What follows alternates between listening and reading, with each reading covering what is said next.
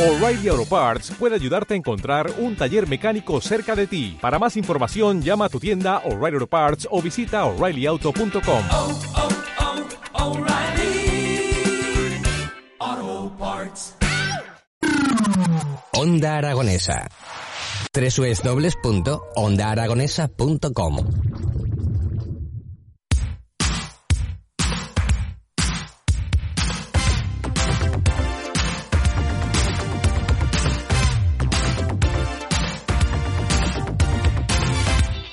Doce y 13 minutos de la mañana y nosotros continuamos a través de las ondas, ya sabéis, 96.7, lo que están ustedes sintonizando y esos medios digitales como el twitch.tv donde podrán ver al siguiente invitado porque hoy vamos a hablar con uno de los referentes sobre yoga e budismo e hinduismo. Por eso hemos invitado hoy al doctor en filosofía, escritor y profesor Vicente Merlo. Muy buenos días. Hola, buenos días. Bueno, cuéntanos, porque lo primero de todo hay que anunciar que hoy a las siete y media de la tarde vas a estar en el FNAC eh, presentando un libro.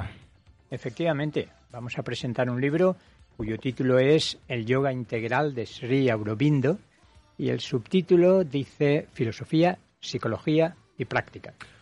El yoga es una de, de, esas prácticas que se ha vuelto famosa ahora a partir de la pandemia, pero a ver, yo no tengo mucha idea de yoga. Yo creo que es hacer posturas y hacer cosas raras. Vicente, explícame qué es el yoga realmente. Sí, pues no, esa idea que se ha transmitido de que el yoga es fundamentalmente hacer posturas y en todo caso respirar de una determinada manera, no recoge más que un apéndice, una minúscula parte de todo lo que es el yoga.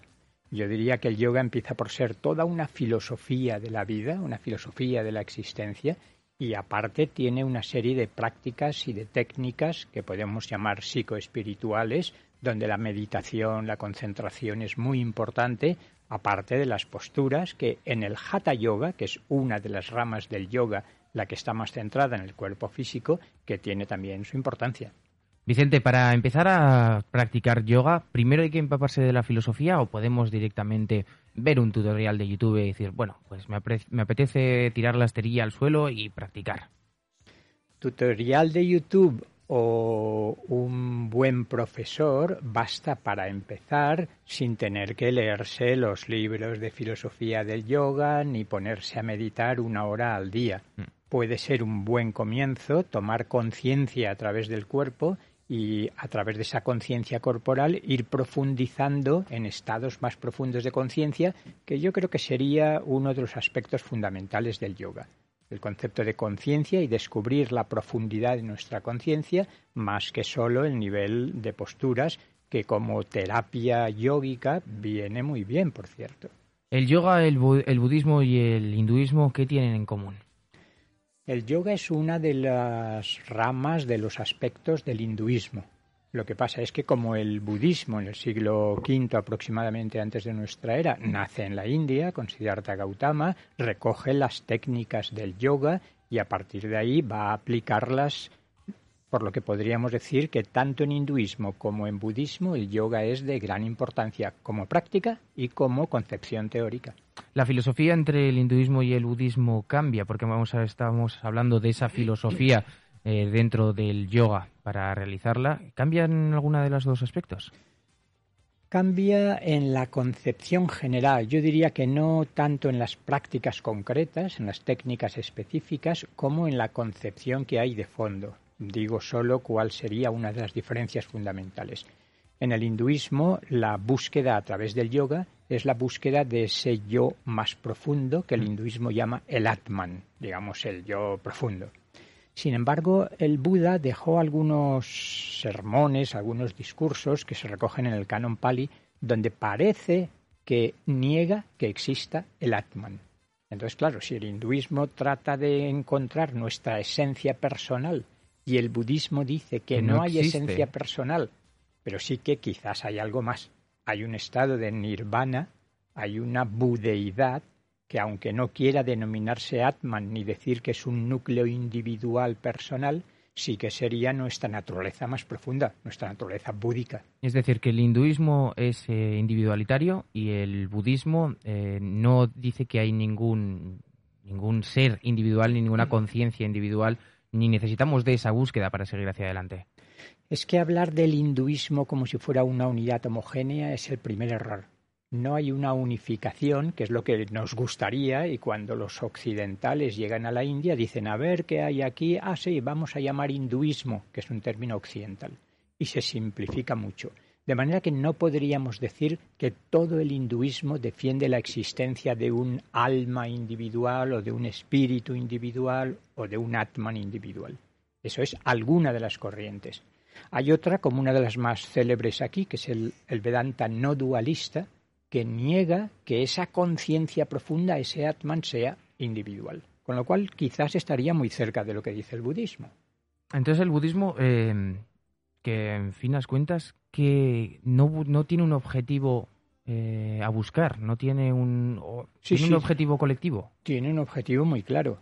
Es partir de que estamos en, en, una ignorancia metafísica, digamos, o espiritual muy profunda, que eso acarrea un sufrimiento muy intenso y que el Buda mostró el camino para salir de ese sufrimiento y esa ignorancia y alcanzar lo que como símbolo se denomina el nirvana, frente al samsara, que es la rueda de nacimientos y muertes, que nacemos, morimos, volvemos a reencarnar, etc. Por tanto, sí que hay un objetivo, y es el despertar a que nuestra naturaleza es una naturaleza búdica, aunque no quiera denominarla ni espíritu, ni alma, ni atman, ni nada. Por eso el símbolo preferido es el de vacuidad. ¿Eh? Lo que encontramos es una vacuidad, aquello que el hinduismo preferiría decir que es una plenitud. Y a mí me gusta decir que son dos caras de la misma moneda. Hemos eh, presentado el hinduismo y el budismo a través del yoga, pero ahora me, surge la duda, eh, cuando tú, por ejemplo, en el hinduismo, que repetimos era el, el individualismo de la persona, ¿alcanzas ese objetivo? Mm, no todo el hinduismo defiende el, individualismo. el, primer, el primer error que, estoy cometiendo ahora mismo es poner etiquetas a cada uno de los nombres porque no es se da un nombre por hacer una definición, pero es tan amplio el concepto que no transfiere de cada uno de nosotros, sino que tenemos una corriente de pensadores que hay que defienden que hay que pensar en uno mismo y tienen y hay otra corriente con cada una de esas ramas en la que defiende el nirvana el nirvana, sobre todo dentro del budismo, aunque también el, el hinduismo se, se, habla del nirvana en Brahman, que es como el absoluto. Y entonces ahora, después de explicar las concepciones de cada uno de ellos, el yoga, ¿por qué es el mínimo común múltiplo de entre los dos? Yo diría que hay distintos aspectos que hacen que el yoga sea una práctica y una actitud universalizables y que a la mayoría de nosotros occidentales nos vendrían muy bien. ¿En qué sentido? Muy brevemente. A nivel corporal estamos viviendo en una gran tensión y se trata de intentar vivir en un estado de relajación profunda.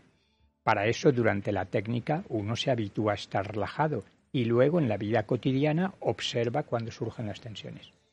A nivel emocional, vivimos digamos, esclavizados por nuestras emociones, perdidos, identificados completamente con las emociones. Unas emociones, la mayoría de las veces, turbulentas y caóticas. El yoga nos enseñaría a armonizar y a buscar una paz muy profunda que está más allá de ese oleaje emocional. Y a nivel mental, y termino para ser breve, ¿qué es lo más importante? Nuestra mente es un caos anárquico que, nos pierde constantemente y nos lleva a recordar el pasado, a, prever el futuro. El yoga, ante todo, es equilibrio mental, es armonía psíquica, es la armonía de la mente. Y último paso, más allá de la relajación física, de la paz emocional y de la calma mental, uno descubre que hay algo más difícil de definir. A mí me gusta decir que es una especie de presencia amorosa que no está identificada ni con el cuerpo ni con la mente. Esa presencia puede vivirse como individual, como decías, o puede vivirse como supraindividual porque no encuentro, digamos que es una conciencia no local, como dice la física actual. Es una conciencia no dual y no local. No puedo decir está aquí, está en mi cabeza, es mi cuerpo, no, no se puede aferrar uno a ello. Y sin embargo se descubre que es nuestra realidad más profunda. Eh, Vicente, en, en tu nuevo libro, El Yoga Integral de Sri Aurobindo, ¿quién es este? Lo he dicho bien. ¿Quién es este tío? Porque no es un tío cualquiera. No Es es. alguien que ha marcado un antes y un después en el mundo del yoga. Efectivamente. Además, es una especie de hombre del Renacimiento, como Leonardo da Vinci aquí, que tocaba todos los campos. Sri Aurobindo es lo mismo, pero del Renacimiento de la India, que tiene lugar a finales del 19, principios del 20. Y Sri Aurobindo eh, tiene muchos rostros. Esa integración de distintos aspectos es una de sus características. Por ejemplo, es un poeta extraordinario.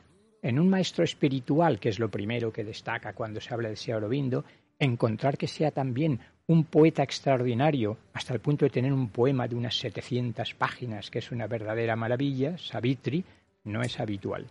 Pero es que además su compromiso político con la independencia de la India fue destacadísimo. De hecho, se está celebrando en la India el 150 aniversario este año del nacimiento de Sri Aurobindo, que coincide con el 75 aniversario de la independencia de la India. Compromiso político, rostro político importantísimo que le llevó incluso a la cárcel. Pero es que además es un gran yogi y su obra fundamental es describir Síntesis del Yoga, obra de más de mil páginas donde describe cómo entiende él el yoga la vida divina, una concepción filosófica de una profundidad extraordinaria. Luego, efectivamente, no es cualquier persona este tío. Eh, Aurobindo defendía esa triple transformación que quiero que nos expliques. Aunque esto es un aspecto un poco más técnico, como decías tú, eh, él la denominaba transformación anímica, transformación espiritual y transformación supramental. Intento simplificar mucho porque entiendo que los oyentes no tienen por qué estar familiarizados. La transformación anímica, en la línea de lo que decíamos antes, consiste en descubrir que más allá de nuestra personalidad que he descrito y nuestro ego como ese constructo psicológico que la coordina, existe esa presencia que podemos llamar alma individual y que existe desde siempre y para siempre. Esto tampoco es eh, común a todo el hinduismo, pero en Sri Aurobindo es muy claro, es decir, mi experiencia es que soy una entidad individual que vive distintas vidas. ¿Puedo aventurarme a intentar explicarlo yo? Por supuesto, Porque no fantástico. lo, he, no lo he. Creo que con la conversación que hemos tenido, eh, has dicho que la primera, la anímica, eh, sería. Vamos a hacer un símil, lo que es el hinduismo. La segunda es la espiritualidad, que eh, supone como el centro el yoga. Y la supra será el- lo más parecido al budismo. ¿Puede ser así? No, yo no metería ahora el budismo Vale. de por medio. Dentro del hinduismo, concretamente en el pensamiento y en la experiencia de Sri Aurobindo, se distinguen esas tres transformaciones. Que por cierto, un punto muy importante, Sri Aurobindo decía, mi yoga empieza allí donde terminan los otros yogas. ¿Qué quiere decir esto? Quiere decir que el objetivo de la mayoría de la tradición hindú, y también de la budista, es liberarse de este mundo y de este cuerpo y de este yo. Mientras que Sri Aurobindo dice, no, ese liberarse es el primer objetivo, pero no es liberarse del cuerpo, sino liberarse plenamente en el cuerpo. Y no es liberarse del mundo, porque aquí hay mucho sufrimiento y mucha ignorancia, es estar libre, plenamente libre, pero en el mundo. Transformación anímica, descubrir que soy un alma y no solo un cuerpo y una mente. Transformación espiritual, descubrir campos de conciencia energía más amplios que podemos llamar ya no psicológicos, sino metapsicológicos espirituales, y hacerlos descender transformando, permíteme la expresión de con una nueva frecuencia vibratoria más elevada, toda mi mente, todas mis emociones y todo mi cuerpo. Y transformación supramental, Aurobindo defiende una evolución espiritual, con lo cual después de la materia surgió la vida, luego la mente y los seres humanos, y su anuncio profético consiste en decir que estamos en el umbral de una nueva era, de una nueva especie, y vamos a comenzar a desarrollar lo que él llamó la conciencia-energía supramental. Bueno, pues eh, para todo esto y para más cuestiones, hoy vais a tener en directo a Vicente Merlo en la Plaza de España, en el FNAC de la Plaza España a las siete y media. este doctor en filosofía. Oye, me ha parecido súper interesante y me quedaría una hora hablando sobre la... Me, me ha recordado cuando volví a bachiller hace ya años Ajá. y que teníamos esas eh, clases que no eran realmente clases, era un debate abierto Ajá. en el cual se hablaba de filosofía. Pues- Vicente, ha sido todo un placer. Lo mismo digo. Muchísimas gracias. Gracias a ti y a vosotros. Recordamos, FNAC de la Plaza España, hoy a las siete y media, esta cita con el experto en diálogo cultural entre Oriente y Occidente, que es Vicente Merlo.